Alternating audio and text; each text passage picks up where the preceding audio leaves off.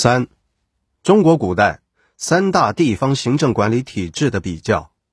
不同点：分封制，盛行时代为西周，与中央政权的关系，诸侯相对独立，权力与地位可以世袭，在地方有设置官员、建立武装、征派赋役的权利。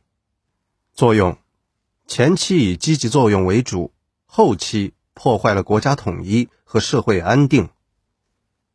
郡县制，盛行时代为几乎整个封建时代，与中央政权的关系。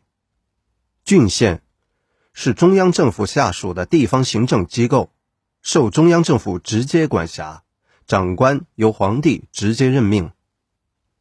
作用：郡县制不仅在当时有效地加强了中央集权，维护了国家的统一，而且经过后世的调整和补充。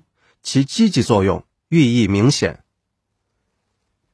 行省制盛行时代确立并盛行于元朝，为后世所继承。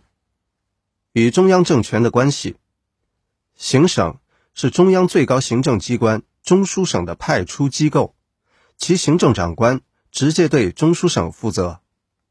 作用：行省制巩固了多民族国家统一。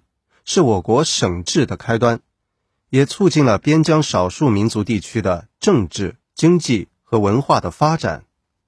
三大地方行政管理体制的相同点，都是中国古代重要的地方行政制度，目的都是巩固统治，都在一定的时期内产生过积极的作用。